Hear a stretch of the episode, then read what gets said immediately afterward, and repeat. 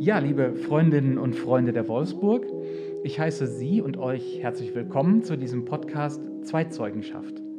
Wie die nationalsozialistischen Verbrechen zukünftig erinnern.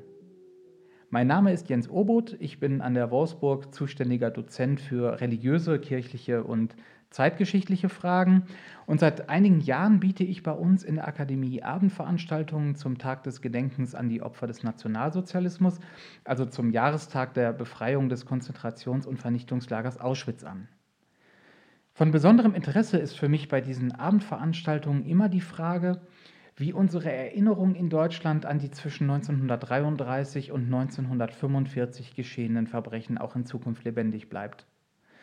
Und zwar in einer Zeit, in der die allerletzten Zeitzeuginnen und Zeitzeugen versterben, in der Rechtspopulisten und Rechtsextremisten unsere Erinnerungskultur immer offensiver in Frage stellen und diffamieren und in der unsere Erinnerung unter anderem durch Zuwanderung immer pluraler und multikultureller wird. Also wie kommen wir mit Menschen zum Beispiel über Fragen von Erinnerungen, über eine Geschichte ins Gespräch, die zumindest nicht auf den ersten Blick viel mit ihnen zu tun zu haben scheint. Ein wichtiges Stichwort ist hier Zweitzeugenschaft. Es fiel bei uns in der Akademie im Januar vergangenen Jahres. Damals war die Zeitzeugin Eva Weil bei uns zu Gast, die als jüdisches Mädchen zusammen mit ihren Eltern das Durchgangslager Westerbork überlebt und sich vor einigen Jahren mit der Enkelin des damaligen Lagerkommandanten angefreundet hat. Eva Weil rief damals den rund 300 anwesenden Schülerinnen und Schülern in einem sehr leidenschaftlichen Appell zu, Ihr seid jetzt meine Zweizeugen ob ihr es wollt oder nicht. Was es also mit der Zweitzeugenschaft auf sich hat und wie es mit unserer Erinnerung in Deutschland an die Verbrechen des Nationalsozialismus weitergeht, darüber spreche ich jetzt mit drei spannenden Gästen. Ich begrüße ganz herzlich den Historiker Dr. Jens Christian Wagner. Sie waren von 2001 bis 2014 Leiter der KZ-Gedenkstätte Mittelbau-Dora, anschließend sechs Jahre Geschäftsführer der Stiftung Niedersächsische Gedenkstätten und Leiter der Gedenkstätte Bergen-Belsen. Und seit Oktober vergangenen Jahres sind sie Leiter der Gedenkstätten Buchenwald und Mittelbau-Dora. Gleichzeitig haben sie eine Professur für Geschichte in Medien und Öffentlichkeit an der Universität Jena inne. Ja, und ich freue mich wirklich sehr, dass Sie dabei sind. Herzlich willkommen. Dankeschön. Schön hier zu sein. Und ich begrüße zwei junge Menschen, die äh, beide jeweils vor einigen Jahren sehr spannende Erinnerungsprojekte aufs Gleis gesetzt haben. Ähm, Ruth Anne Damm vom Projekt Zweizeugen e.V., das ist ähm, schon der zweite Link zum Titel unseres Podcasts.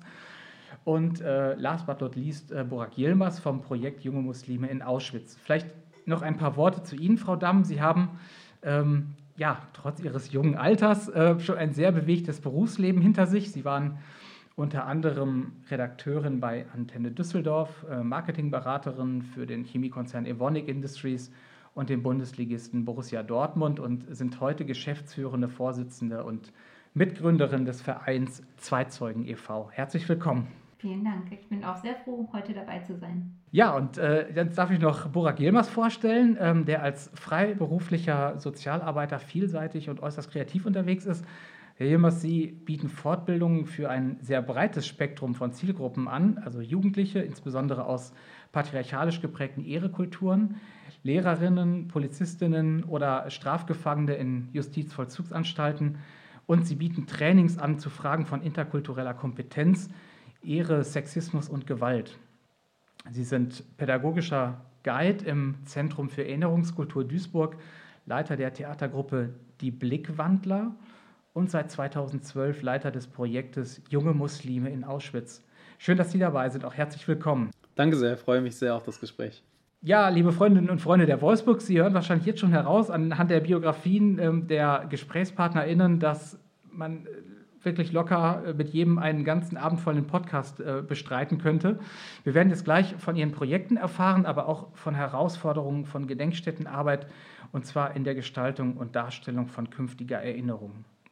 Und wir möchten dann nachher noch darüber ins Gespräch gehen, wie unsere Erinnerung an den Nationalsozialismus heute und in Zukunft lebendig bleibt. Und ähm, doch bevor wir das tun, möchte ich alle drei bitten, uns noch etwas von ihrer aktuellen Tätigkeit zu berichten und ihre Arbeit etwas vorzustellen. Ich fange mal mit Ihnen an, Frau Damm, weil Sie sind ja mit Ihrem Verein sozusagen auch fast äh, Namensgeberin unserer, unseres Podcasts Zweitzeugenschaft. Also was verbirgt sich eigentlich hinter Zweitzeugen? Dem Verein? Naja, ich kann Ihnen ja mal sagen, wer uns quasi die Idee gegeben hat, das überhaupt als Zweitzeugenschaft oder als Zweitzeugen zu benennen. Und das war ein Überlebender, ein Zeitzeuge namens Elli Wiesel, der mittlerweile leider verstorben ist. Und der hat einmal gesagt, dass all jene, die einem Zeugen zuhören, selbst zum Zeugen werden. Und wir haben da, als wir das Zitat das erste Mal gelesen haben, haben wir tatsächlich auch schon ein paar Jahre in unserem Projekt gearbeitet. Wir haben das 2010 als Studentinnen damals gegründet. Und das hat uns einfach gepackt und wir haben gemerkt, Mensch, das sind wir. Wir sind zweite Zeugen, wir sind Zweitzeuginnen. Ähm, wir haben bis heute 37 Zeitzeuginnen getroffen, haben ihre ja, Geschichten kennengelernt, sie als Menschen kennengelernt, erfahren, wer sie vor den Grauen der Nationalsozialisten sozusagen waren, was sie in der Zeit des Nationalsozialismus erlebt haben und vor allen Dingen auch, wie sie danach weitergemacht haben. Und das hat uns total geprägt, jedes einzelne Gespräch. Und diese Gespräche haben wir gemerkt, haben eine unglaubliche Kraft, wenn wir diese weitertragen an Erwachsene, aber eben auch an Kinder und Jugendliche, weil wir feststellen, wie viel diese Menschen, die das erlebt haben, mit dem Hier und Jetzt zu tun haben und auch mit dir und mir. Und das ist letztendlich das, was wir für eine aktive Erinnerung wollen. Wir wollen einladen, sich ernsthaft darauf einzulassen und ein Stück weit vielleicht auch verletzlich zu sein, weil das Thema tut auch weh, aber es tut auch gut, wenn wir das zulassen, weil dann erinnern wir ähm, mit Emotionen und ähm, vergessen nicht, weil wir es nicht nur auswendig gelernt haben. Ähm, wir setzen uns ein für eine lebendige Erinnerungskultur. Wir setzen uns ein für eine Gesellschaft ohne Rassismus, ohne Antisemitismus. Wir arbeiten jährlich äh, mit rund 3000 Kindern und Jugendlichen, haben bisher 12.500 erreicht und in unseren Ausstellungen knapp 31.000 Ausstellungsbesucher. Und das vor allen Dingen durch die Hilfe vieler Ehrenamtlicher, was ja. uns immer sehr glücklich macht, dass das überhaupt klappt. Ohne die würde es nicht klappen. Und wie kommen Sie an die Ehrenamtlichen? Also sind das zum Beispiel auch ehemalige Schülerinnen und Schüler, die ähm, Sie erlebt haben und Ihre Kolleginnen? Auch, auch, aber ähm, ja, es ist ganz bunt, ehrlich gesagt, aus der ganzen Bundesrepublik ähm, erfahren Menschen von unserer Arbeit, äh, manchmal aus den Medien, manchmal weil wir in in, in ihren Städten mit der Ausstellung waren oder mit unserem Projekt in Schulen. Ähm, genau, und die melden sich bei uns und die sind einfach froh, ein aktiver Teil als Zweitzeuge oder Zweitzeugin zu werden, ähm, eine Möglichkeit zu finden, zu helfen. Wir haben echt gerade ähm, 130 Ehrenamtliche, in unterschiedlichster Form sind diese tätig. Die einen, die redigieren Texte, die anderen organisieren die nächste Ausstellung, die nächsten bereiten gerade ein Interview auf und ähm, wiederum andere gehen wirklich aktiv in die Bildungsarbeit. Und ja, wie gesagt, ohne die hätten wir das quasi so nie geschafft. Das ist das, worauf wir bauen. Mhm, mh. Ja, das, äh, das klingt unglaublich. Ähm umtriebig und äh, die Resonanz, wie ist die? Also ich meine, die spricht ja wahrscheinlich für sich, oder? Ja, also wir sind, wir sind einfach unglaublich glücklich und dankbar. Also ich muss Ihnen sagen, wir waren damals echt eine Handvoll Menschen, also noch nicht mal, wir waren, es fing an mit zwei Personen und eine ganze Zeit waren wir fünf Studentinnen, ähm, die einfach berührt waren von, von den ersten Begegnungen mit Zeitzeuginnen und gesagt haben, das können wir nicht für uns behalten, das müssen wir nach außen tragen. Und als wir merken, wie viel Kraft dahinter steckte, sind wir quasi einfach einen Weg gefolgt. Und auf diesem Weg sind uns immer wieder tolle Menschen begegnet, die uns unterstützt haben in unterschiedlichster Form und die überhaupt geholfen haben, dass unser Verein jetzt zu dem heranwachsen konnte, was er heute ist. Hätte ich damals als Studentin gedacht, dass das mal möglich sein soll und würde, auf gar keinen Fall. Aber jetzt weiß ich, dass es geht und das äh, macht ja ganz viel Mut und das ist auch tatsächlich, wenn wir in Klassenräumen stehen, etwas Schönes, was man den Jugendlichen und Kindern berichten kann, dass es sich eben lohnt, sich einzusetzen, ähm, wie viel man tatsächlich damit bewegen kann. Das ist auch für uns eine ganz wichtige Message sozusagen. Werdet aktiv, ihr werdet auch gehört. Und jetzt eine Frage nochmal, wie ähm, eignen sich denn die Ehrenamtlichen die Biografien an? Also das heißt, Sie, Sie tragen dann die Texte vor, ähm, die Zeugnisse. Sie, vielleicht können Sie das noch ein bisschen erklären, wie, wie das funktioniert. Ähm, ja, also also zum Teil sind es Ehrenamtliche, die auch bei den Interviews selbst dabei waren, aber selbst wenn nicht, ähm, jeder Ehrenamtliche oder auch Hauptamtliche, der in einen Klassenraum geht, wird bei uns quasi ausgebildet zum, wir nennen das Zweizeugen-Multiplikator oder Workshopleiter. Und das ist eine Ausstellung, also eine Ausbildungszeit sozusagen von ähm, zwei ja, ausführlichen Schulungswochenenden äh, plus mehrere Hospitationstermine und dann Team-Teaching-Termine. Team-Teaching heißt, wir stehen dann wirklich da zu zweit mit einem Erfahrenen sozusagen vor der Klasse und so lernen die dann nach und nach wirklich auch die Geschichten weiterzugeben. Und in dieser Ausbildungszeit sozusagen sind Inhalte wichtig wie Didaktik und Pädagogik, aber auch eben das historische Wissen. Also wir müssen da auch einfach Experten sein bei dem, was wir erzählen und wissen, was wir da erzählen. Wir geben hier ja Oral History, also ne, die, die, die gesprochene Erinnerung weiter und das ist auch wichtig, dass wir das dann in die richtigen Kontexte setzen. Ähm, und daher ist auch die wissenschaftliche Unterlegung für uns ganz elementar und das ist quasi so ein ganz großes Paket, was die Personen bekommen, mit dem sie ausgestattet werden. Und wenn wir dann sehen, dass die das sehr gut beherrschen, dann äh, führen sie diese Workshops auch ganz alleine irgendwann durch. Ah, okay. Mhm. Wir kommen da auf jeden Fall gleich noch drauf zu sprechen. Ich würde jetzt ganz gerne einmal kurz zum, äh, zum nächsten Projekt rüber switchen, nämlich zu Burak Yilmaz. Und ähm, was verbirgt sich hinter dem Titel Junge Muslime in Auschwitz? Was genau ist das? Also Sie fahren mit muslimischen äh, Jugendlichen in die Gedenkstätte ähm, des ehemaligen äh, Konzentrations- und Vernichtungslagers Auschwitz. Und, und was passiert da? Was machen Sie da? Genau, ähm, Sie haben es schon äh, richtig erahnt. Also es geht darum, dass wir jährlich mit zehn Jugendlichen aus Duisburg ähm, nach Auschwitz fahren.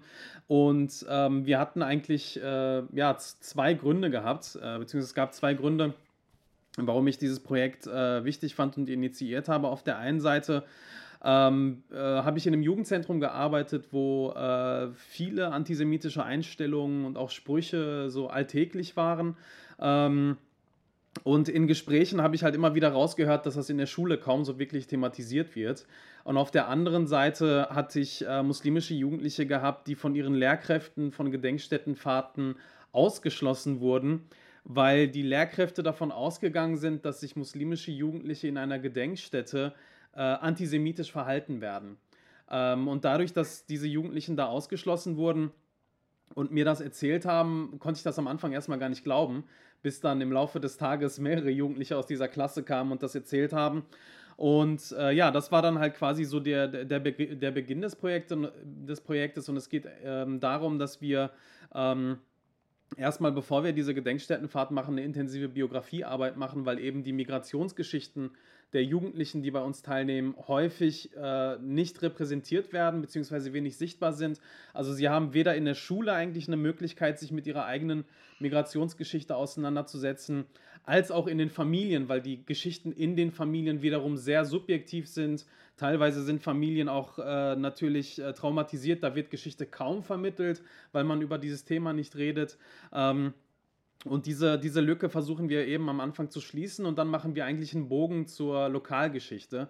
Ähm, das hat eigentlich den Grund, äh, dass wir eigentlich nicht so als großen Aufhänger ihre muslimische Religion nehmen, sondern der große Aufhänger ist eigentlich, äh, beziehungsweise der Bezugsrahmen ist der Ort, an dem sie leben. Also die Frage, was hat eigentlich Auschwitz mit meinem Stadtteil zu tun und mit meiner Stadt zu tun? Ähm, und da kooperieren wir mit dem Zentrum für Erinnerungskultur, wo wir eben auch nochmal Biografien und Geschehnisse aus der NS-Zeit rekonstruieren können. Die Jugendlichen haben zum Beispiel die Möglichkeit, ja, die Geschichte ihrer eigenen Straße zu rekonstruieren oder sich zu fragen, gab es überhaupt auf meiner Straße Familien, die deportiert wurden, die verfolgt wurden. Und erst dann ähm, ähm, geschieht eben diese Gedenkstättenfahrt. Und im Anschluss an diese Gedenkstättenfahrt ähm, findet dann ein ganz intensives Theaterprojekt statt. Das sieht dann so aus, dass ich mit ihnen gemeinsam ungefähr ein Jahr lang ein Theaterstück entwickle und mit diesem Theaterstück gehen wir dann an Schulen, in Bildungseinrichtungen, in Theaterhäuser ähm, und ja, tragen das Thema dann ähm, in die Öffentlichkeit. Das ist ja wirklich total umfassend. Also ähm, ich dachte auch schon, wenn man so auf Breitenwirkung setzt und dann fährt man mit zehn Jugendlichen dahin, dann könnte man meinen, ja, normalerweise fährt man mit der großen Klasse hin und so weiter. Aber das heißt, diese zehn Personen äh, auch bewusst ausgewählt, um intensiv mit ihnen arbeiten zu können und viel Raum zu haben, oder? Oder ist das, ist das eine, eine, eine, eine eine natürliche Grenze oder gehen Sie da auch drüber? Können auch mehr mitfahren? Es könnten natürlich auch mehr mitfahren, aber bei zwölf machen wir eigentlich die Grenze, weil diese Arbeit auch sehr persönlich ist. Also wir fangen natürlich erstmal auch bei den Themen an, welche Bilder habe ich über, in meinem Kopf, wenn ich über Jüdinnen und Juden nachdenke? Was hat Antisemitismus, was hat Rassismus mit meinem eigenen Leben zu tun? Und ähm, diese persönlichen und sehr sensiblen Themen brauchen natürlich auch einen gewissen Schutzraum, ähm, in dem man überhaupt über dieses Thema sprechen kann. Ähm, da geht es natürlich nicht nur um die eigenen Vorurteile oder Stereotype, sondern auch um die eigene Betroffenheit. Also das ist ja dieser Spagat, den wir leisten müssen. Auf der einen Seite äh, deutsch-muslimischen Jugendlichen einen Raum zu geben für ihre eigene Lebenswelt, aber auf der anderen Seite sie zu konfrontieren, wenn sie antisemitische Einstellungen haben. Und daher ist der Kreis vielleicht am Anfang klein, aber spätestens mit dem äh, Theaterstück wird er dann größer, wenn wir dann ähm, äh, in Aulen äh, in, in den Schulen spielen. Ja, auch da werden wir sicherlich noch viel drüber sprechen gleich. Also wenn es auch darum geht, nochmal um ähm, die Erinnerungsarbeit auch nochmal interkulturell auch zu, zu gestalten. Ähm, jetzt würde ich ganz gerne einmal Herrn Wagner ins Gespräch bringen. Also Sie sind ja seit Oktober 2020 der äh, neue Leiter der Gedenkstätte Buchenwald und ähm, Mittelbau Dora. Das war wahrscheinlich für Sie mitten in der Corona-Zeit kein leichter Einstieg, oder? Wie ist das da aktuell in der Gedenkstätte? Ähm, wie arbeiten die Mitarbeitenden da? Also in Corona-Zeit ähm, eine, eine neue Aufgabe zu übernehmen, ist in jedem Fall ähm, suboptimal. Egal, ob man in der Gedenkstätte arbeitet oder sonst irgendwo. Allein schon, weil man die Kolleginnen und Kollegen äh, gar nicht face-to-face -face kennenlernen kann, ähm, sondern sie alle nur vom Bildschirm kennt. Ähm, äh, viele jedenfalls. Ich habe das Glück gehabt, dass ich äh, bis 2014 ja bereits an meinem jetzigen Arbeitsort auch schon gearbeitet habe. Insofern kenne ich die meisten Kolleginnen und Kollegen, sind allerdings auch ein paar neue dazugekommen. Ähm, ja, und die Gedenkstätte ist tatsächlich de facto geschlossen. Der Ort selbst ist zugänglich. Ähm, gerade heute Morgen habe ich mit großer Bewunderung beobachtet, wie unsere äh, ähm, Grünpflege nennen wir das, wobei es im Augenblick eher so die Weißpflege ist. Ähm, also wie unsere Außenarbeitskräfte dabei waren, sämtliche Wege im ehemaligen Lagergelände vom Schnee freizuräumen, damit die Besucherinnen und Besucher ähm, da nicht durch den tiefen Schnee stapfen müssen.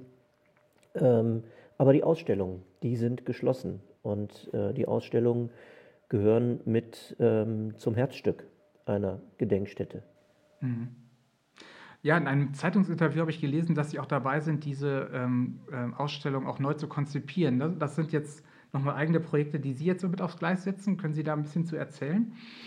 Was ja, da jetzt gerade vor sich geht? Also Ausstellungen machen gehört ähm, zu einem der Kernaufgaben in einer Gedenkstätte. Ähm, daneben gibt es natürlich auch das Gedenken, da kommen die Gedenkstätten ursprünglich her, also Gedenken im Sinne der Würdigung der Opfer. Ähm, mit zunehmendem Zeitabstand äh, werden aber auch andere Funktionen der Gedenkstättenarbeit wichtiger.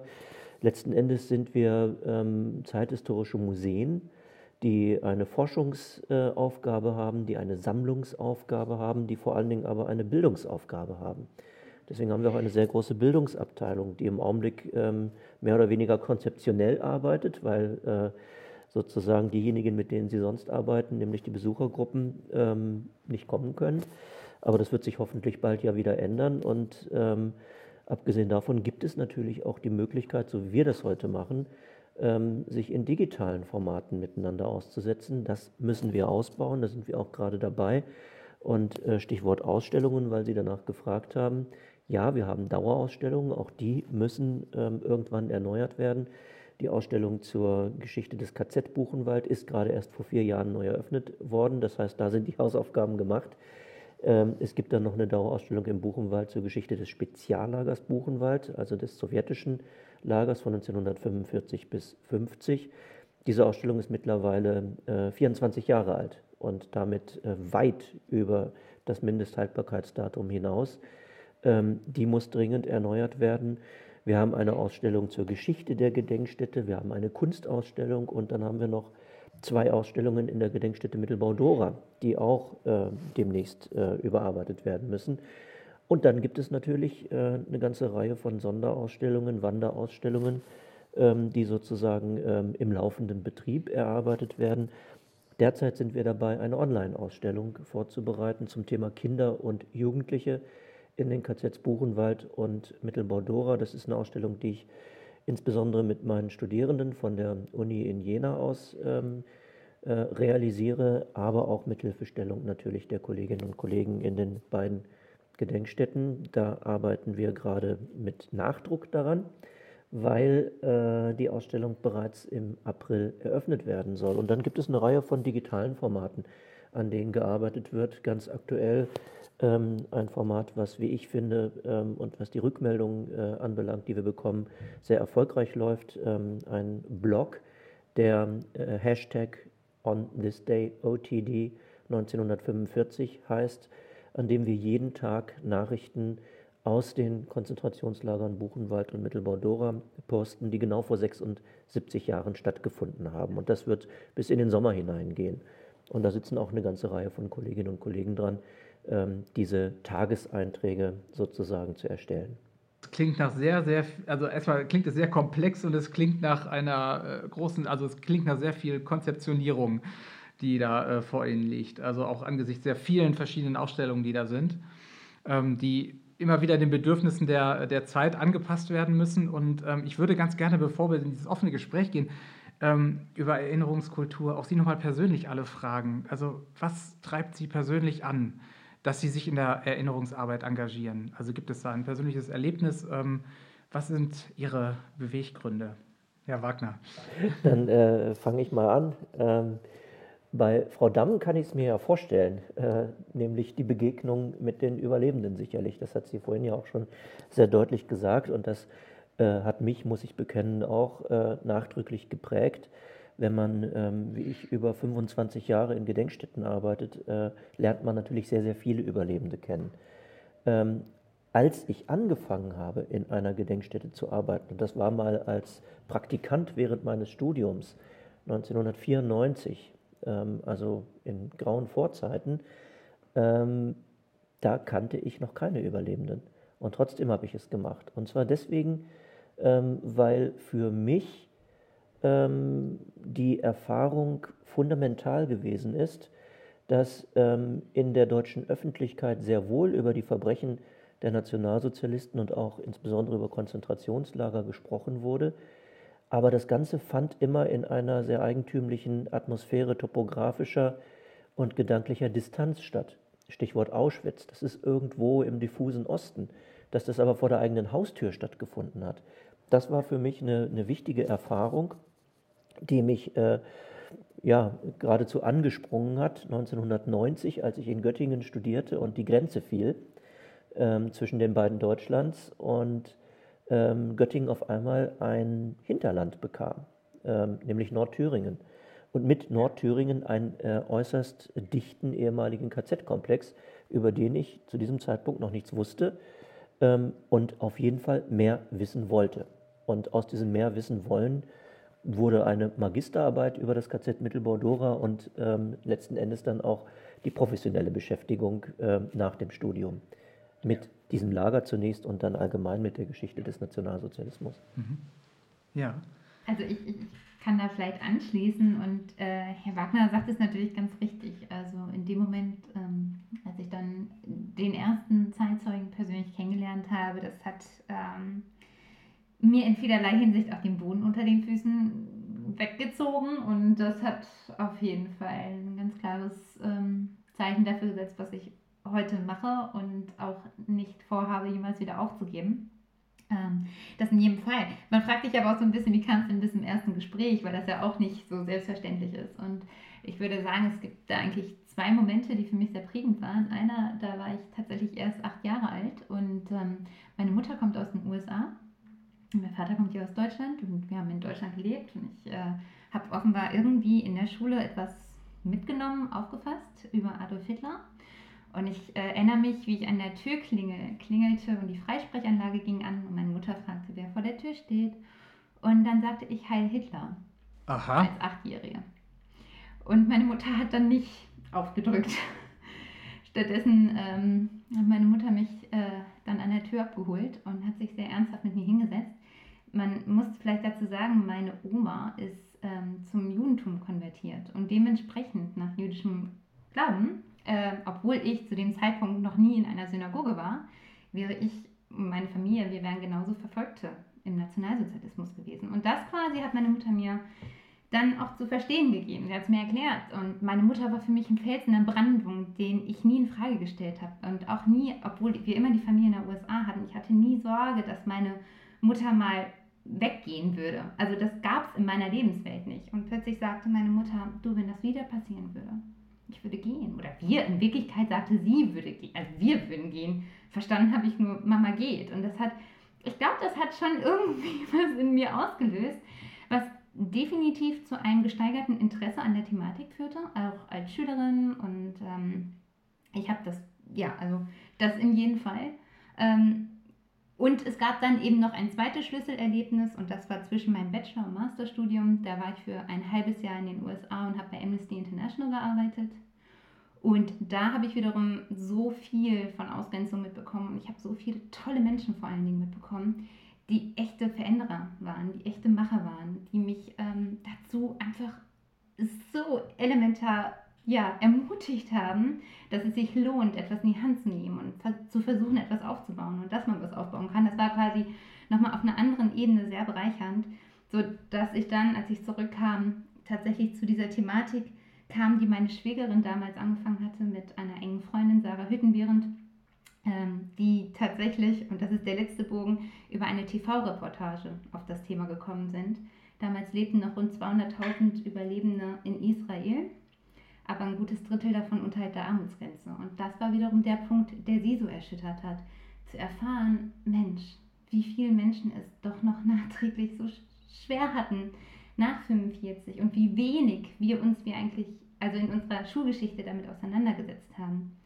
Und ähm, was nach 1945 war. Und so bin ich dann quasi in das Thema hineingekommen und zu den ersten Gesprächen und, und dann war es um mich geschehen. Ja, ja, jetzt mit Vollblut dabei. Hey, was wollen Sie auch noch ansetzen? Ja, also was, äh, was bei mir eigentlich ausschlaggebend war, war mein Geschichtslehrer. Ähm, der hat äh, Geschichte so unglaublich spannend unterrichtet. Äh, das war, als, als würde man da 90 Minuten lang in einem Kinofilm sitzen. Der konnte halt auch so gut und so spannend erzählen, dass das äh, ganz viele Bilder äh, im Kopf so erzeugt hat. Und ich kann mich an ähm, eine Unterrichtseinheit erinnern.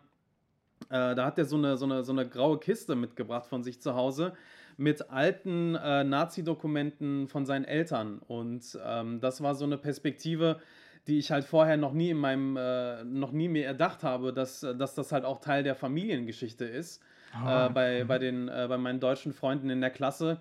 Und ich war halt auf einer Schule, wo ich halt der einzig, äh, einzige muslimische Schüler war. Ähm, unter knapp 1000 äh, christlichen Schülern.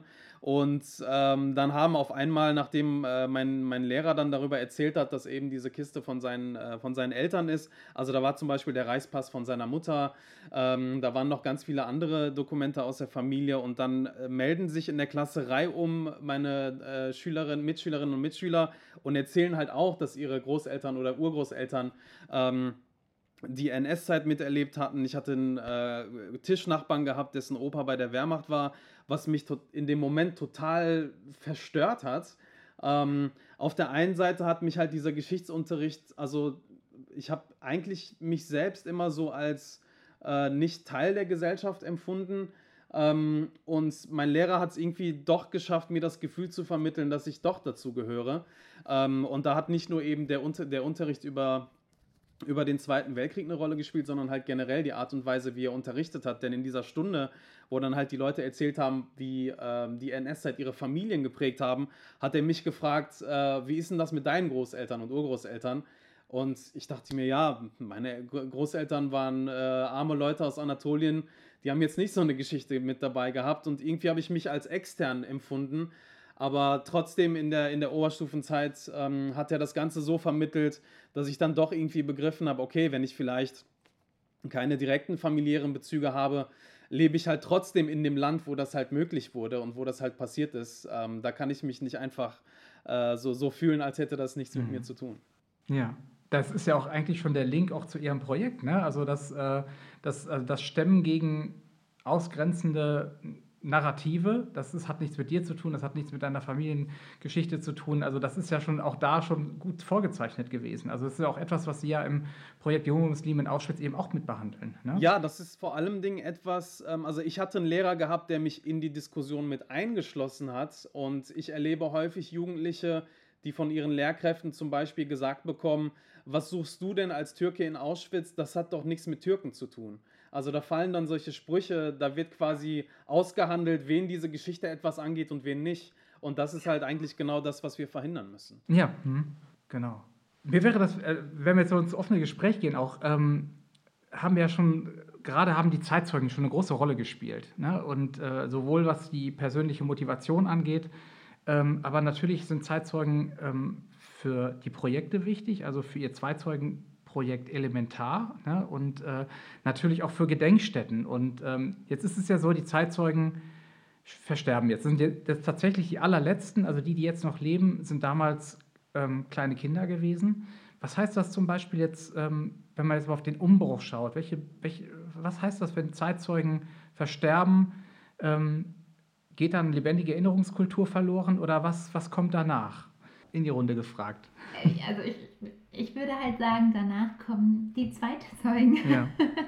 ja, ähm, und auch währenddessen. Also es ist jetzt schon so, ne, wir haben Zeitzeugen, die sind 95, also 95 und älter, die sind einfach froh, dass wir ihre Geschichten jetzt auch weiter erzählen, weil die nicht mehr die Kraft haben, ähm, weil es denen schwerfällt, weil die, es gibt welche, die werden eine Woche lang und länger erstmal von Albträumen geplagt, bevor sie in den Vortrag antreten. Und das ist halt das, das kann man eigentlich keinem mehr abverlangen, sozusagen. Das heißt, die sind jetzt schon froh. Und ich glaube einfach tatsächlich an eine, eine Zukunft, wo wir all diese tollen Orte der Erinnerung, die es gibt, also ich nenne sie jetzt gerade mal tolle Orte, weil ich das sehr bewundere, was die Gedenkstätten an Arbeit leisten. Und, ähm, und das ist für uns so wertvoll, wenn wir da hingehen können. Ich weiß nicht, wer von den Zuhörern alle schon mal in einer Gedenkstätte war oder auch mal in ein ehemaliges Konzentrationslager gereist ist das, das macht auch was mit einem, ja. Und es macht ganz, ganz viel mit einem. Das macht es greifbar und, und, und, und, und, es, und es zeigt, ne, wie Herr Wagner gerade auch sagte, das ist auch tatsächlich vor unserer Haustür passiert. Ähm, und, ähm, oder, oder wie die jungen Muslime in Auschwitz, die dann die eigene lokale Geschichte aufarbeiten. So, das war im Hier. Und ähm, ich glaube einfach daran, dass wir wenn wir uns darauf einlassen und, und, und, und, und wirklich auch versuchen, diese Geschichten dahinter zu verstehen und, und, und was für Menschen das waren, denen diese Schicksale widerfahren sind, was für ein Riesenunrecht das war, was heute noch für ein Unrecht passiert, dass uns das eben zu starken Zweitzeuginnen und Zweizeugen macht. Ja, es kommt jetzt auch wirklich auf die Nachgeborenen an. Ja. Und ähm, Herr Wagner, auch für eine Gedenkstätte ist das ja auch ein tiefer Einschnitt, oder? Ja, wobei es ähm, sozusagen für die Gedenkstättenpraxis, also den Alltag in den Gedenkstätten, tatsächlich äh, die große Rolle äh, eigentlich gar nicht spielt, dass wir vor einem generationellen äh, Umbruch stehen, weil 99,9 ähm, Prozent aller Gedenkstättenbesucher ähm, bei ihrem Gedenkstättenbesuch keinen Überlebenden zu Gesicht bekommen. Hm. Allenfalls sehen sie Interviews, ähm, Videointerviews, Audiointerviews. Ähm, wenn Sie fragen, was kommt nach der Zeitzeugenschaft? Ich würde sagen, und bitte verstehen Sie das nicht despektierlich, ähm, nach der Zeitzeugenschaft erinnert sich, äh, äh, wandelt sich die Erinnerung in Geschichte. Und das muss, und das meine ich, äh, wenn ich sage, bitte nicht despektierlich mhm. verstehen, das muss mhm. nicht nur Nachteil sein. Ja. Weil wir häufig erlebt haben in den vergangenen 76 Jahren, dass, Zeit, äh, dass Überlebende ähm, auch instrumentalisiert wurden. Das kann man mhm. natürlich mhm. äh, auch machen, wenn sie nicht mehr leben. Vielleicht sogar noch einfacher, weil sie sich nämlich nicht mehr wehren können. Mhm. Aber äh, wichtig ist mir, und darauf möchte ich hinaus, dass die Berichte von Überlebenden, ähm, Klammer auf, wenn wir von Zeitzeugen reden, dann sind damit ja tatsächlich nicht nur Überlebende gemeint. Das ist mittlerweile fast synonym, dieser Begriff äh, für mhm. Überlebender der Shoah oder Überlebender der Konzentrationslager. Aber auch ein ehemaliger Wehrmachtssoldat ist natürlich ein Zeitzeuge. Ja, natürlich. Auch mhm. ein SS-Mann ist Zeitzeuge, ja. wie Herr Gröning, den man jetzt gerade erst in äh, Lüneburg verurteilt hat. Und vielleicht ist der Hinweis auf andere Gruppen von Zeitzeugen äh, gar nicht schlecht, ähm, auf dem Weg dahin, wo ich hin möchte, nämlich um deutlich zu machen, dass Berichte von Zeitzeugen historische Quellen sind. Und ähm, Frau Damm hat das vorhin völlig richtig gesagt. Ähm, die wissenschaftliche Kontextualisierung ist da natürlich wichtig. Wir müssen die Berichte ähm, als historische Quellen ernst nehmen. Und das heißt, wir müssen sie ähm, sozusagen quellenkritisch werten, wie wir mit allen anderen historischen Quellen auch umgehen. Mit schriftlichen Berichten, mit der ähm, steinernen Evidenz, also den Baulichkeiten, die wir in den Lagern haben, ähm, äh, mit allen Quellen. Und da liegt tatsächlich vielleicht sogar ein äh, gewisser Gewinn, wenn wir mit dem Abschied von der Zeitgenossenschaft die Berichte noch stärker als historische Quellen wahrnehmen, als das jetzt manchmal der Fall ist. Mhm. Mhm. Wenn ich nur eine Sache dazu, also ohne aber, wenn ich eine Sache dazu ergänzen darf, ich habe so ein Zitat gerade im Ohr von Ingeborg Bachmann, die mal gesagt hat, die Geschichte lehrt uns andauernd, sie findet nur keine Schüler.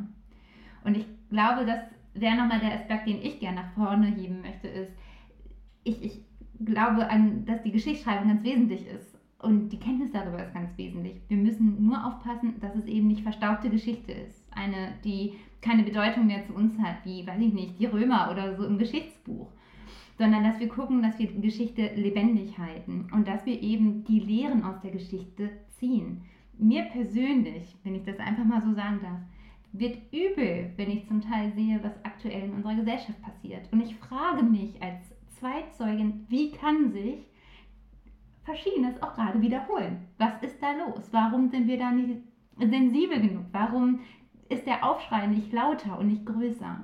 Und ich glaube, dafür müssen wir einfach gucken, dass wir Geschichte tatsächlich wach halten, lebendig halten und aus Geschichte eben zu Schülern werden und, und, und, ähm, und da vielleicht auch eben die Verantwortung dann eben äh, in der Zukunft übernehmen, um diese Lehren zu bewahren. Ja. Um vielleicht nochmal ganz kurz in dem Kontext anzuschließen, es geht ja auch um gewisse Kontinuitäten. Also was, was ich auch häufig erlebe, dass zum Beispiel Rassismus oder Antisemitismus einfach nur externalisiert in die, wird in die Vergangenheit, als würde es diese Ideologie heute gar nicht mehr so wirklich geben. Also als äh, wenn wir uns anschauen, was für eine Hochkonjunktur Verschwörungsmythen in den letzten Jahren gewonnen haben, äh, mit welchen Bildern da gearbeitet wird. Ähm, das ist eine Kontinuität, also gerade so dieser ideologische Nährboden der ja immer noch in der Gesellschaft aktiv ist und nicht nur an den sogenannten Rändern, sondern auch äh, insbesondere in der Mitte der Gesellschaft.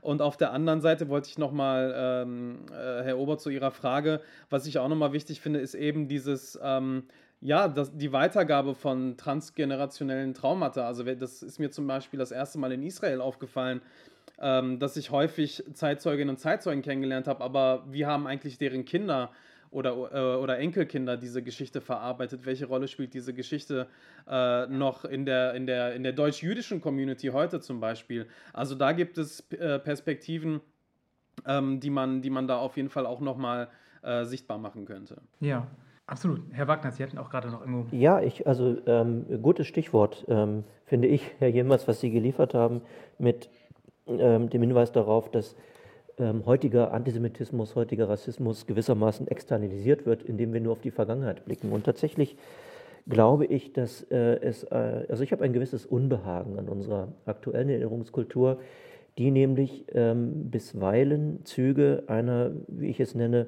Wohlfühlerinnerungskultur angenommen hat.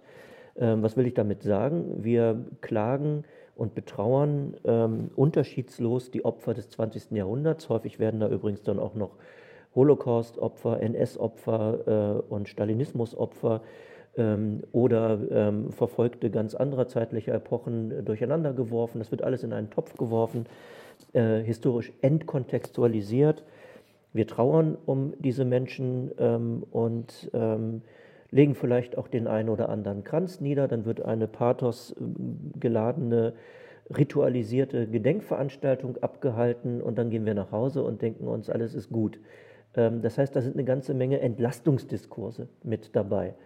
Und ähm, eine äh, Geschichtskultur, die tatsächlich eine Zukunft hat, die in die Gegenwart gerichtet ist, die muss tatsächlich sich verabschieden, wie ich finde, von dieser Art von Wohlfühl-Erinnerungskultur, die ähm, ein Trauern ohne Nachdenken ist. Salopp könnte man auch sagen, Friede, Trauer, Eierkuchen.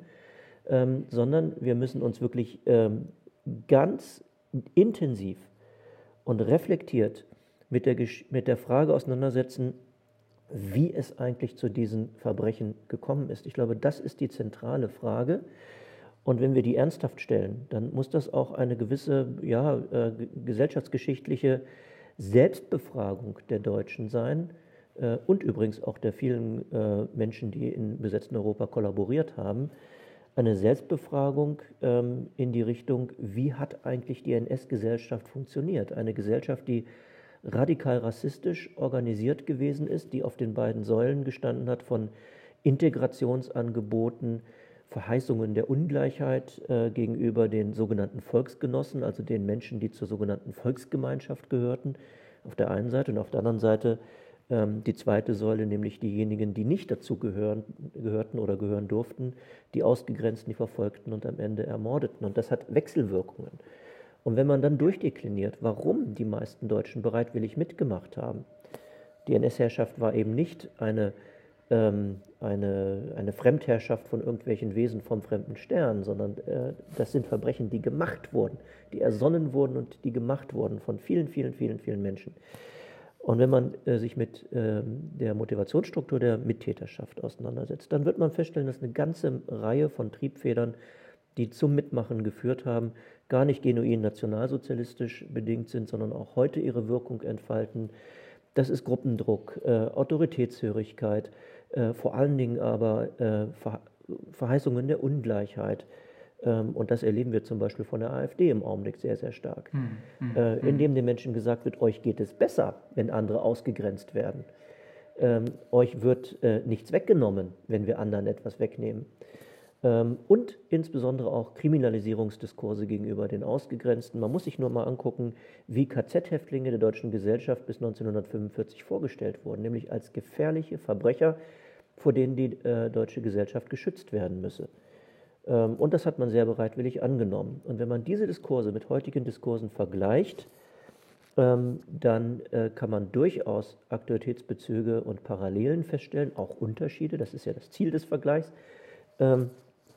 Und dann haben wir tatsächlich eine in die Gegenwart gerichtete Geschichtskultur. Und ähm, in diese Richtung müssen wir, glaube ich, noch sehr, sehr viel stärker agieren.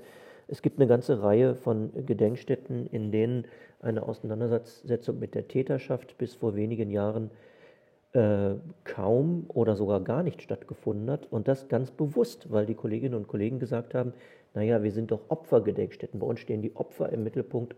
An die wollen wir denken. Natürlich gedenken wollen wir der Opfer und nicht der Täter, das ist ja klar. Ähm, aber wenn jemand zum Opfer geworden ist, dann hat es auch einen Täter gegeben.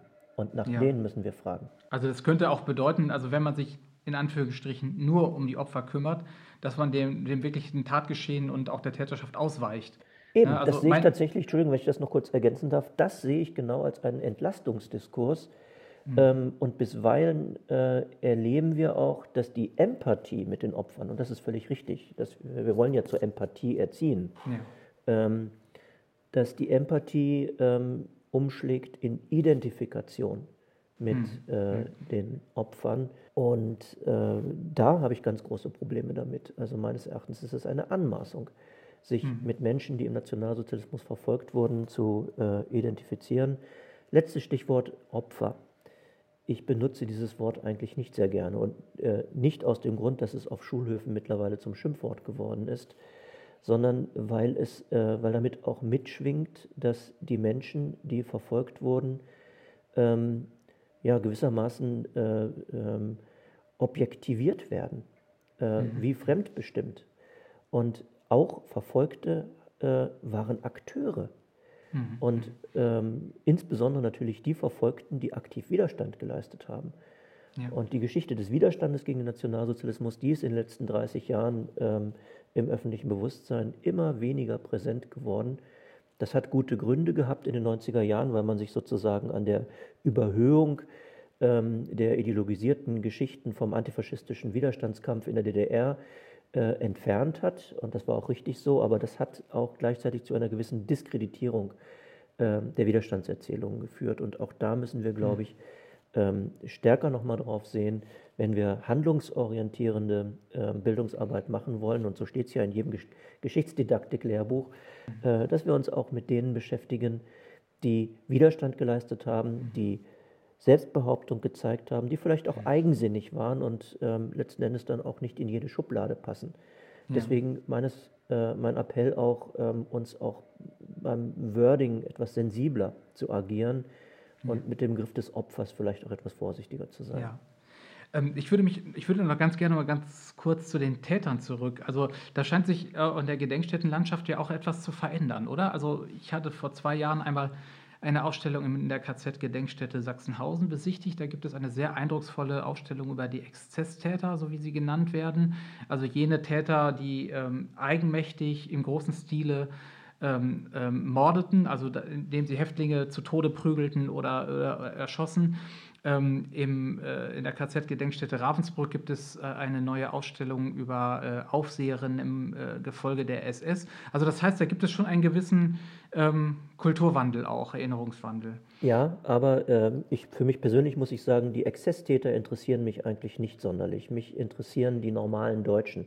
Mich, funktioniert, mhm. äh, mich interessiert die Gesellschaftsgeschichte des Nationalsozialismus, die Frage, wie diese Gesellschaft funktioniert hat. Und die äh, kriegen wir nicht beantwortet über die Frage, warum ein Rudolf Höss ähm, äh, de facto die Gaskammern in, äh, in Auschwitz erfunden hat und betrieben hat, sondern ähm, da müssen wir breiter gucken, in die Gesellschaft mhm. hinein. Mhm.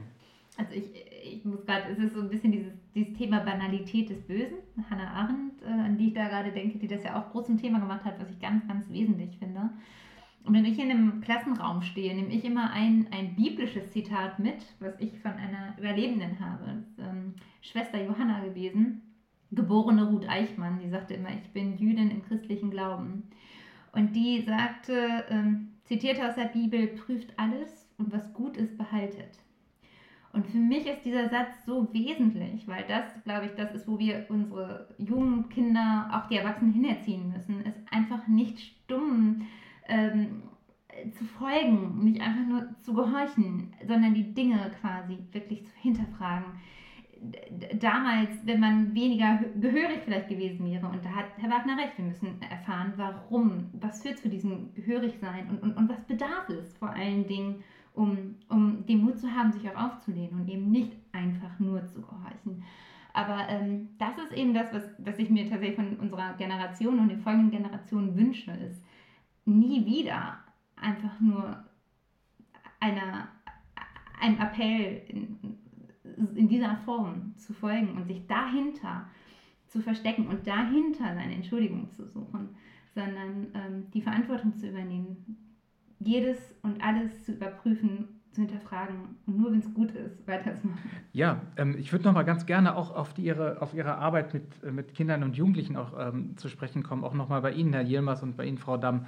Ähm, wo, wo bricht bei denen was auf, also wenn, sie sich, wenn die mit Geschichte konfrontiert werden? Mit, äh, also es ist vor allem wahrscheinlich tatsächlich die biografische Auseinandersetzung ne? oder die, die, ähm, die Auseinandersetzung, das Beschäftigen mit äh, mit den Zeitzeugen oder den Zweitzeugen. Was, was sind so Ihre Erfahrungen da? Wo, wo bricht es auf? Wo, wo finden Sie eigene Zugänge?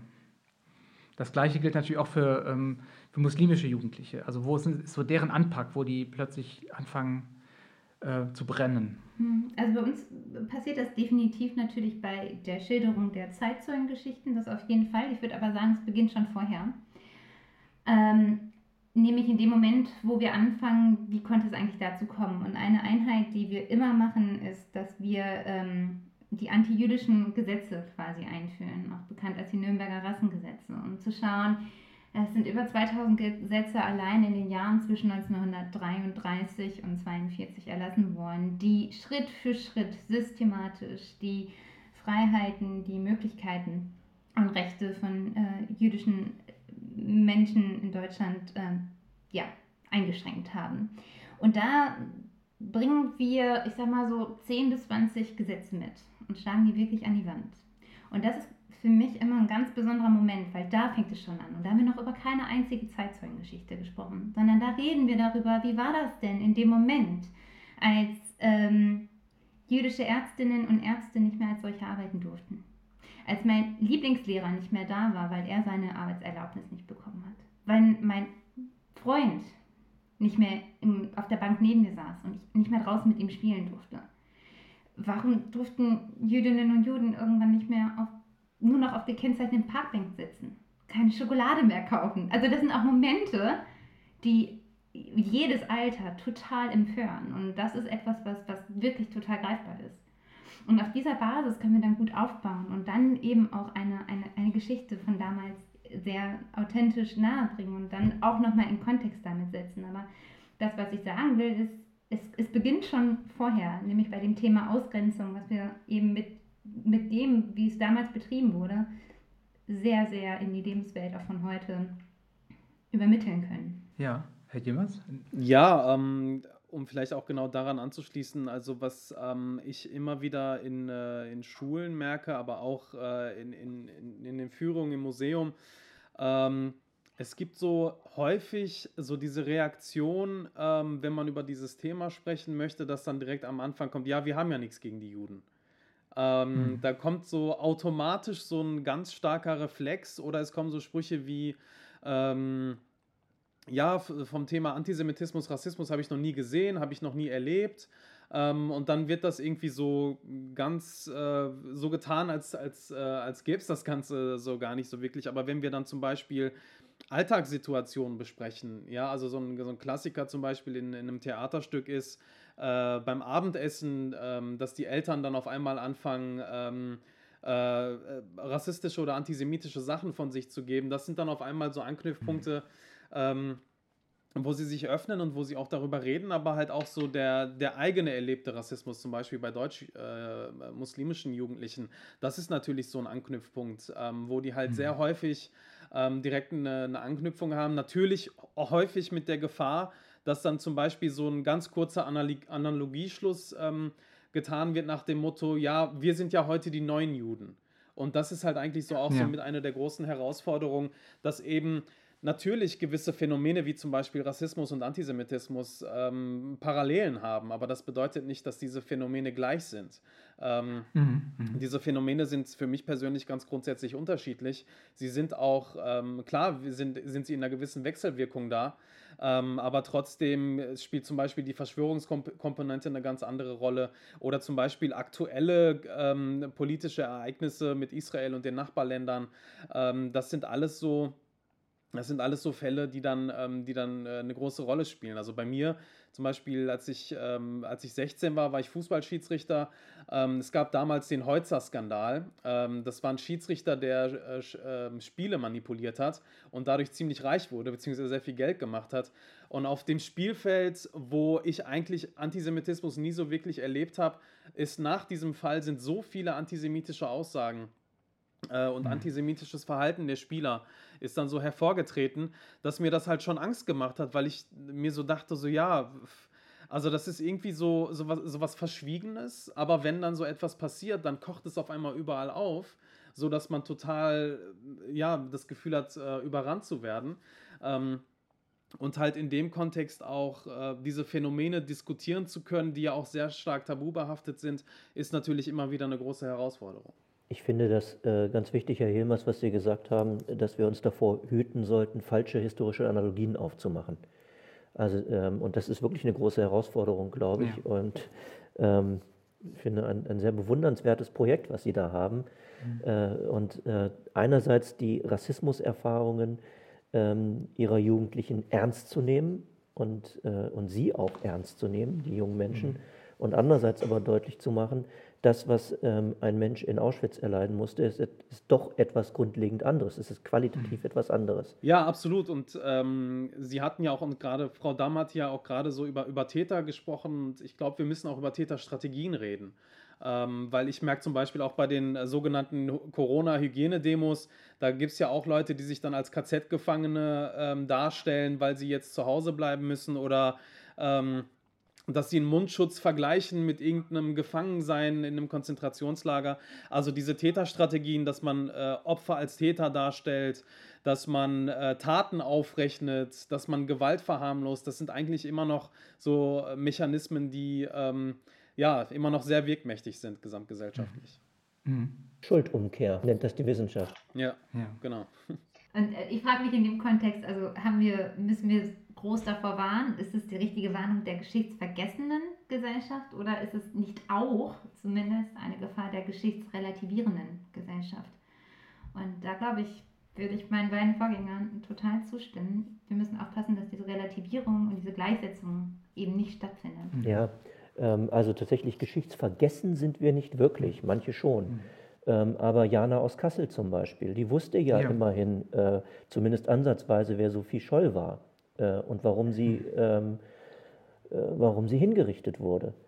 Ähm, dass sie sich aber, also dass sie die, die äh, Werbe hat, sich tatsächlich mit äh, Sophie Scholl äh, gleichzusetzen, sich gewissermaßen als Reinkarnation darzustellen. Mhm und damit unseren heutigen Rechtsstaat mit der NS-Diktatur, einer brutalsten Diktatur, gleichzusetzen. Das zeigt, dass sie zwar historisches Wissen hat, zumindest ansatzweise, aber null Geschichtsbewusstsein. Und das muss unser Ziel zu vermitteln sein. Aber ist das vielleicht auch eine Masche? Also es gab ja noch einen weiteren Vorfall, also zum Beispiel das, äh, das kleine Mädchen aus, aus Kassel, äh, nicht aus Kassel, Entschuldigung, äh, das kleine Mädchen, das sagte, sie ähm, Sie fühle sich wie Anne Frank, weil sie ihren, äh, ihren Geburtstag äh, versteckt feiern musste.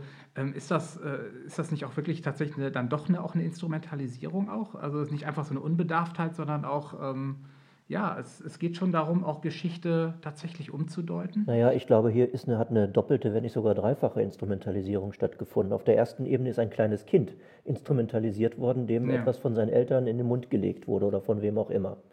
Das ist Missbrauch.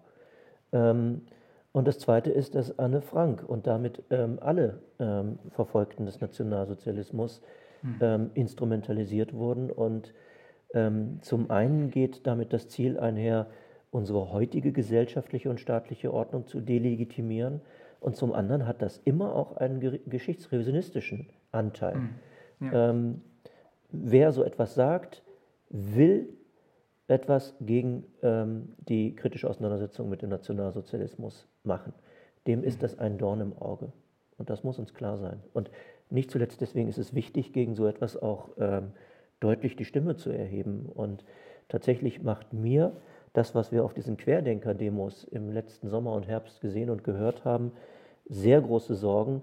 Ähm, vielleicht noch weniger diese ähm, anmaßenden und, und äh, gegen jeden historischen Anstand gerichteten Gleichsetzungen.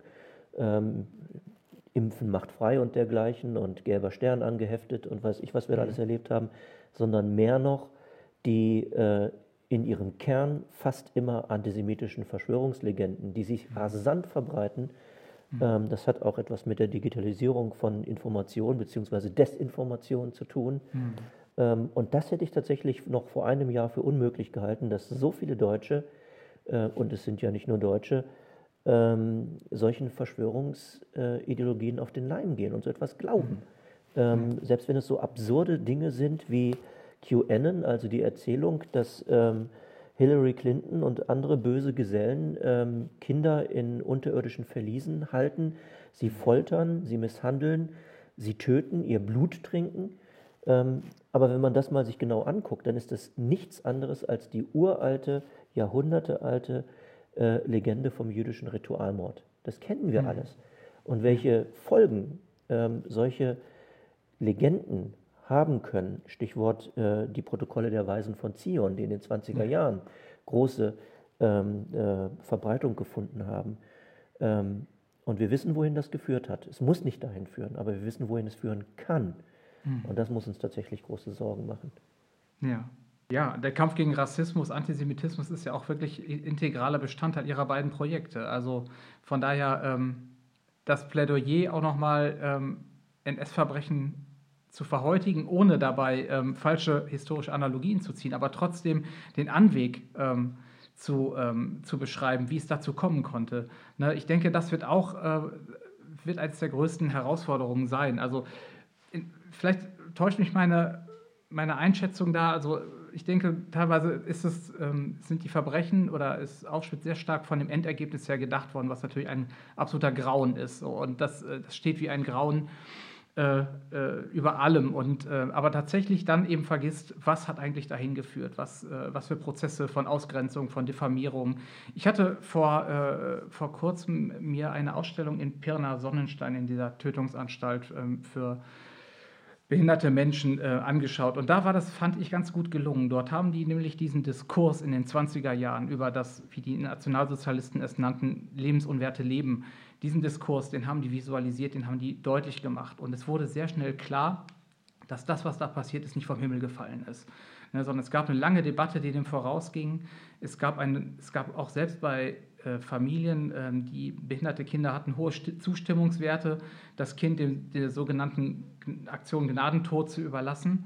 Und äh, da finde ich, erkenne ich einen guten Ansatz, um ähm, ja, solche problematischen, ähm, besorgniserregenden Tendenzen offen zu machen. Ne? Ja, sehr richtig. Mhm. und in der Tat, äh, das ist übrigens auch ein Problem, das wir in den KZ-Gedenkstätten haben, dass wir äh, den Nationalsozialismus immer von seinem Ende her denken, einfach weil diese Bilder von den Leichenbergen, ja. sei es nun äh, Bergen-Belsen, sei es ähm, Dachau, sei es Buchenwald, Mittelbau-Dora und die vielen anderen Lager, weil die so wirkungsmächtig sind und ähm, letzten Endes auch tatsächlich den, ähm, den verstehenden Blick verunklaren, weil ähm, das sind unfassbare Verbrechen, die sich im gewissen Sinne auch der Erklärung entziehen ähm, die sich aber nur dann der Erklärung entziehen, wenn wir eben nicht auf die Frühphase des NS gucken. Und Frühphase ja. beginnt nicht 1933, sondern beginnt im 19. Jahrhundert mit dem rassistisch aufgeladenen ähm, äh, Antisemitismus, ähm, mit dem kolonialen Griff auf Osteuropa, mhm. mit der Durchstoßlegende nach dem Ersten Weltkrieg, mit dem völkischen Denken, mit der Eugenik, Sie haben es eben gesagt, die in den 20er Jahren sehr populär wird, übrigens nicht nur in Deutschland. Übrigens muss in dem Zusammenhang auch die innere Mission mal erwähnt werden. Das, was jetzt Diakonie heißt in der protestantischen Kirche, die äh, leider Gottes in der Eugenik eine sehr, sehr unrühmliche Rolle gespielt hat, wie überhaupt die mhm. protestantische Kirche zu einem gewissen äh, Grad äh, Wegbereiter für die NS-Diktatur gewesen ist. Mhm. Ähm, da müssen wir sehr viel stärker äh, nachfragen ähm, weil der Nationalsozialismus und äh, die NS-Verbrechen ja nicht vom Himmel gefallen sind, sondern das hat nee. eine lange, schrittweise Entwicklungs- und Radikalisierungsphase gegeben. Und da lassen sich tatsächlich viel eher ähm, historische Analogien herstellen als bei den Leichenbergen von Bergen-Belsen. Wobei dann auch sehr schnell der Vorwurf im, im, im, im Raum stehen kann, wenn man jetzt sagt, jetzt äh, äußern sich AfD-Abgeordnete wieder ähnlich. Ähm, das wäre eine Instrumentalisierung von Geschichte. Also es ist wahrscheinlich sehr schwierig, ähm, da äh, den richtigen Grad zu finden, was, was ist jetzt wirklich, wo ist die Parallele richtig, wo ähm, oder wie sehen Sie das? Dafür gibt es die Geschichtswissenschaft. Ähm, also wir können aus der Geschichte der historischen Orte, aber ganz allgemein auch aus der Geschichte des NS sehr, sehr sauber, finde ich, herausarbeiten, wo es Parallelen und wo es äh, Unterschiede gibt zu heutigen Ausgrenzungsdiskursen und wo es auch äh, Unterschiede gibt, möglicherweise zur heutigen AfD. Ähm, mhm. Wenn wir das aus der Geschichte heraus machen, nicht sozusagen von oben aufoktroyiert und sagen, naja, die AfD, das sind alles Faschisten, ähm, aber wenn wir aus der Geschichte herausarbeiten, was zum Beispiel ähm, das Konzept des äh, solidarischen Patriotismus, den Björn Höcke und Benedikt Kaiser und andere in der AfD äh, vertreten, was dieses Konzept ähm, parallel, äh, welche Parallelen es äh, da gibt zur, zu dem alten Konzept der Volksgemeinschaft, das die Nazis vertreten haben dann wird man feststellen können, das ist tatsächlich ein neuer Wein, äh, alter Wein, besser gesagt, in mhm. neuen beziehungsweise in notdürftig geflickten alten Schläuchen. Und das muss man dann auch so deutlich sagen. Und ich finde, auch in den Gedenkstätten haben wir die Aufgabe, ähm, deutlich zu definieren, wo die rote Linie ist, die äh, nicht überschritten werden darf. Mhm. Und da bekommen Sie in der letzten Zeit auch verstärkt Besuch, also von problematischen Gruppen? Oder das, sind das einzelne Zeitungsnotizen, die aufploppen. Also stellen Sie da fest, dass da ähm, problematische ähm, BesucherInnen bei Ihnen aufschlagen? Oder? Ja, das nimmt zu, aber ich glaube, das hat äh, bei weitem nicht nur mit der AfD zu tun, sondern äh, das hat äh, sehr, sehr viel mit einer Radikalisierung im Netz zu tun und mit der Desinformation äh, in Online-Medien äh, ja. und mangelnder Medienkompetenz. Ich glaube auch, Medienkompetenz ist möglicherweise eine der Schlüsselkompetenzen für die Zukunft, neben Geschichtsbewusstsein.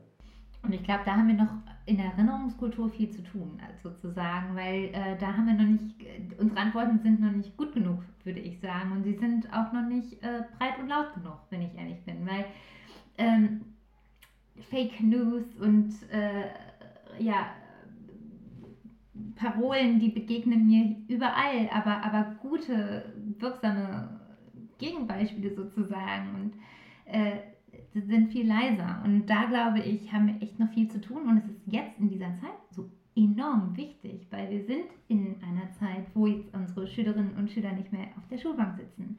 Die sind jetzt vermehrt und müssen auch im Netz unterwegs sein. Mit unseren Bildungsangeboten können wir sie weniger erreichen als sonst. Ähm, deutlich weniger. Die meisten Projekte fallen aus und werden eben momentan nicht digital umgesetzt. Und gerade da müssen wir gucken, dass wir da unsere, unsere Generation nicht abhängen, sondern dass wir die mitnehmen und dass wir ja noch, noch deutlich bessere äh, Antworten und, und, und, und verstehbare Antworten, die in, in der Lebenswelt sind, ähm, ähm, und einfacher sind und nicht zu komplex und nicht zu schwer, sondern etwas, was sie mhm. greifen können, junge wie alte, damit wir da wirklich was Wirksames dagegen haben. Ja. Also ich sage so ungern eigentlich dagegen, aber an der Stelle muss ich sagen, doch. Da müssen wir was dagegen setzen. Ja, da haben Sie völlig äh, recht. Ähm, dieser Desinformation, der Fake History gewissermaßen müssen wir historisch begründete und ethisch fundierte mhm. Angebote entgegenstellen, ähm, die ja.